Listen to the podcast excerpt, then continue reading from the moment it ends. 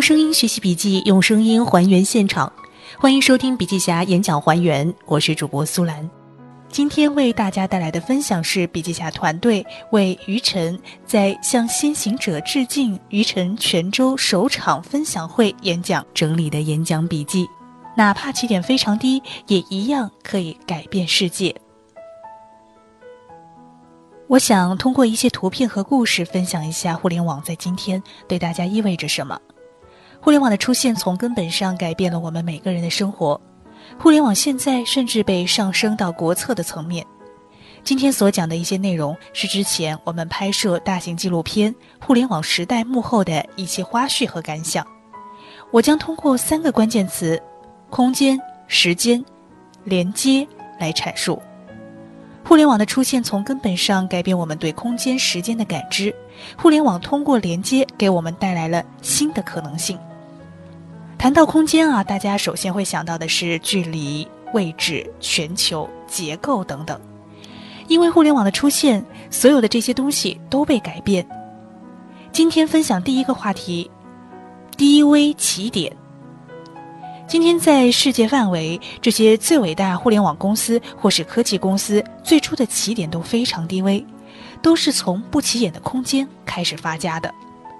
在美国硅谷的一个非常普通的民房的后院车库，诞生了一家非常伟大的公司，那就是惠普。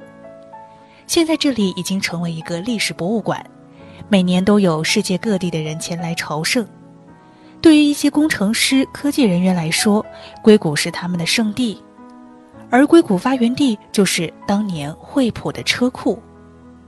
从某种意义上来讲，后来很多硅谷企业都是在拷贝和复制惠普的创新，同时车库文化也被许多企业所沿用。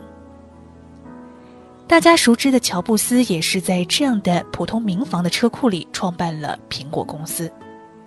目前，苹果公司已成为全球市值最大的企业。苹果有这么一个理念，那就是非同凡响，改变世界。哪怕起点非常低，也一样可以改变世界。同样也是在一间车库里诞生的谷歌，当年车库墙上贴了一行字，这行字写的是“谷歌全球总部”。当谷歌还非常小的时候，就有征服世界的野心。你看到很多伟大企业的起点都非常低，哪怕在非常不起眼的空间起家，也可能改变世界。这就是互联网和科技创业的最大魅力。跟传统企业不同，互联网企业不需要很多背景，只要你有一个好的创意创新，都可以有拥抱世界的情怀。Facebook 全球最大的社交网络，有超过十亿用户，从用户数量而言，可以说是全球第三大国家。点赞文化就是从它出来的。他告诉我们，每一个人都可以发出自己的声音，都可以是自媒体。在硅谷，许多刚刚成立的企业，哪怕是三五个人的小公司，也有拥抱世界的情怀。他们不是想做硅谷或是美国第一的公司，在他们眼里，从来没有美国和世界的区分。想做的是世界一流的企业。为什么硅谷可以做大？因为在科技背后，他们有全球的视野；在全球视野背后，他们有世界主义的情怀。谷歌、Facebook 等一些伟大公司是拥抱普世价值的，他们想的不是怎样服务于硅谷、服务于美国，而是要服务全世界。这就是创新背后真正的力量。除了拥抱世界之外，他们还具有颠覆一切的创新能力。在美国，你会看到一个很有意思的现象：一些大公司的创始人没有上过大学，微软的比尔·盖茨、苹果的乔布斯、戴尔电脑的创始人迈克尔·戴尔都没有上过大学。这是硅谷的 Draper 创业大学，鼓励逆向思维，鼓励创新创业。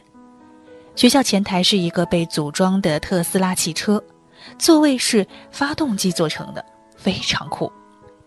Facebook 公司在硅谷的总部有一个黑客广场。其实，Facebook 一直推崇的是黑客文化、海盗文化，鼓励公司的程序员开拓创造、跳跃思维，用非常规的方式去创新。谈到黑客啊，我们不得不提到这个人物，那就是 Kevin Mitnick，曾被称为世界头号黑客。他曾经攻入过很多企业、电信运营商的后台系统，美国联邦调查局都在抓捕他。他被放出来之后就不做黑客了，改当安全顾问。但是没有当年的黑客精神，就没有今天的互联网。因为互联网的发展不是按照按部就班、循规蹈矩的方式，而恰恰是有人敢于去挑战传统和权威，才有今天的发展。在硅谷还有一个非常有意思的现象啊，那就是三分之二的公司都不是由美国人创立的，而是由第一代或第二代移民创业。比如雅虎创始人杨致远就来自台湾，谷歌联合创始人 Sergey Brin 来自俄罗斯，苹果的乔布斯是第二代移民，他的父亲是叙利亚人。这些都体现了硅谷文化的包容性、科技创新的包容性。颠覆式创新常常不是来自行业的专家，而是来自于行业外面大无畏的门外汉，是那些没有经验但有勇气的人。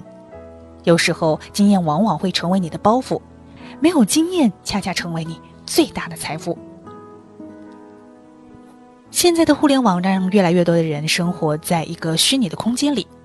谈到这里，有一个非常出名的作家凯文·凯利，他是《失控》这本书的作者。这本书是二十多年前写的，那时候互联网还没有腾飞，但当时的凯文·凯利非常有远见，预见很多事情。我们到凯文·凯利的家里采访的时候，他位于一个硅谷海边的小渔村，他的家呢非常的好玩，有很多的书籍和玩具。凯文·凯利很像一个老顽童，办公桌还摆了一个很大的蜘蛛。很多喜欢互联网的人都喜欢蜘蛛。因为蜘蛛会织网，成为互联网的一种象征，还有公司以此来命名。凯文·凯利还提到另外一个概念，那就是全球脑。互联网的发展已经使全球人进化到了另一个新的阶段，把所有人连接在一起，成为一个新的有机体。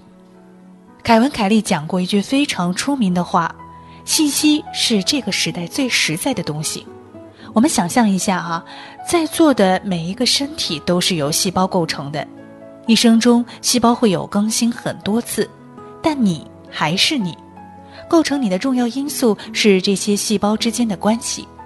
换句话说，这就是信息。就像老子《道德经》从一开始是写在竹简，印在纸质，到现在在手机上观看，它的物理介质一直在变化。但是《道德经》的信息是不变的，从这个意义上讲，信息比物质东西更真实。有了互联网之后，越来越多的活动发生在虚拟世界，但是人作为一个文化动物、社会动物，虚拟世界是存在的。虚拟世界和空间并不是在计算机和互联网之后才出现的，人类有了语音和符号之后，虚拟世界就开始存在了。人和动物最大的区别在于，除了物质世界，我们还生活在一个想象世界，像是国家、金钱、货币、宗教这些，一开始在物质世界都是不存在的，是在虚拟世界在语音符号产生之后出现。虚拟世界之前一直被禁锢着，有了互联网之后，第一次得到了彻底解放，这也是互联网的最大意义。谈到意义世界，对于人类来说呢，还有一个很重要的概念，那就是 dream and man。什么是 man 呢？可以解释为文化基因。生命需要不断通过拷贝复制基因延续，人作为一种动物也不例外，需要传宗接代。但人区别于其他动物的地方是我们还有一个精神世界，需要传播文化基因。人的思想、行为。时尚，比如网络流行、宗教，这些都是文化基因。传播文化基因比传播生物基因更有效。就像今天啊，大家经常要更新微博、微信，从心理学的角度，都是要传播自己的文化基因。互联网为我们创造了一个有史以来传播文化基因、双向互动的最大媒介。在硅谷的很多公司都有自己的游戏室，他们提倡工作要投入，游戏要尽兴。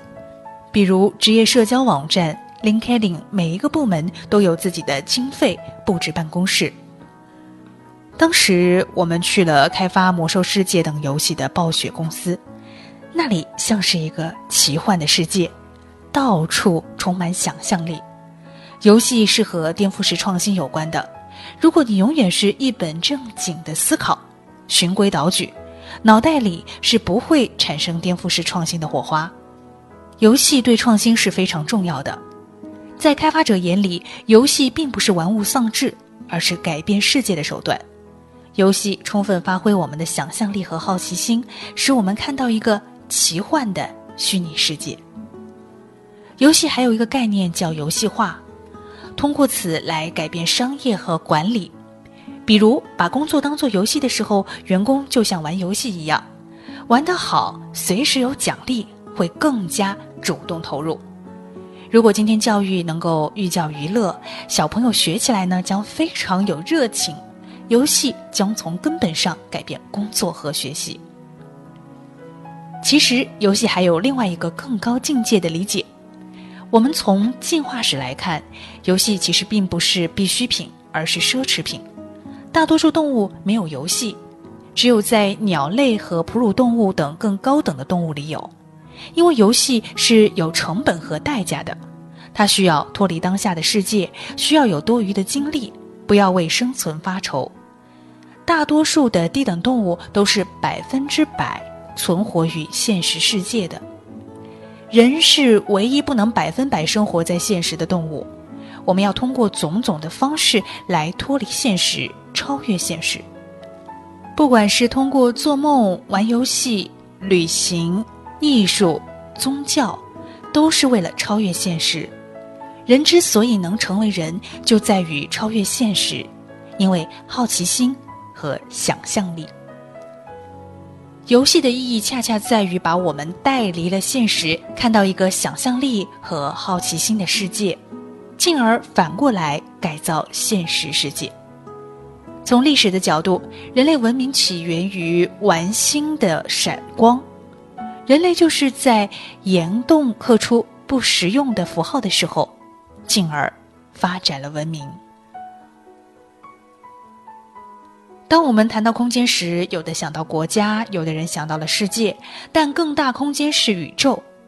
我们采访一些互联网领军人物，最关注的恰恰是太空、宇宙。互联网把全世界都联系在一起，但在他们看来还远远不够，还需要和太空、宇宙连接在一起。这是我们在采访互联网之父 TCP/IP 发明者温顿瑟夫。当时谈到了互联网下一步发展是星际互联网，对火星我们已发出了探测器，这些基站与地球之间需要通过网络连接的。未来的互联网如何超越地球，把星际连成一体，令人充满想象。在曾经投资过特斯拉、百度、分众传媒等一系列公司的。德丰杰风险基金创始人 Tim Draper 办公室里收藏了非常多的太空物件，因为他认为收藏艺术品只能看到过去，收藏太空品却能看到未来。谈到太空，我们就不得不提到特斯拉的创始人 Elon Musk。特斯拉的出现从根本上颠覆了传统领域，是半个世纪以来美国第一家成功上市的汽车企业。他用互联网思维改变了整个行业，但特斯拉只是 Elon Musk 的产业之一。他最大的梦想是太空探索。在他看来，改变人类命运有三大产业：网络支付、新能源、太空探索。网络支付上，他之前就做了 PayPal 支付平台；新能源领域，他做了特斯拉和光伏发电。太空探索方面，他在做一家运载火箭的公司，Space X 国际空间站货物飞船。他说，未来人类必将走出地球这个摇篮，唯有迈向火星和太空，才能把人类的物种和文明延续。人什么时候得精神病？通常解释是分不清现实和想象。但是在卡尔·荣格看来啊，人如果百分百生活在现实中，才会得神经病。人是一个不能百分百生活在现实的动物，我们需要一些方式来超越现实。人类的精神世界从古至今都需要一个彼岸，过去是通过宗教，而在科技的时代，太空火星也是一个新的彼岸。就像我们常说，生活不只是眼前和苟且，还有诗意和远方。我们在这部分讲到的关于互联网的空间，从上述公司我们可以看到，你看到世界有多大，你能够改变的世界就有多大；你能够看到的空间有多大，你能够联想的空间就有多大。如果你永远在眼前的小地盘、小空间里纠结，最后你只能做眼前的这些事儿。但如果你能够看到太空、火星、宇宙，你能够改变的事情将是无限大。好了，演讲笔记本期就分享到这里。刚才为您分享到的是于晨，哪怕起点非常低，也一样可以改变世界的上半部分。感谢你的聆听，这里是笔记侠。如果你对我们的节目有什么意见或建议，或者有想要说的话，都欢迎你在留言区来和我们进行互动。参与互动将有机会获得笔记侠赠出的小礼品。更多好笔记可以关注微信公众账号。笔记侠，我是主播苏兰，我们下期节目再见。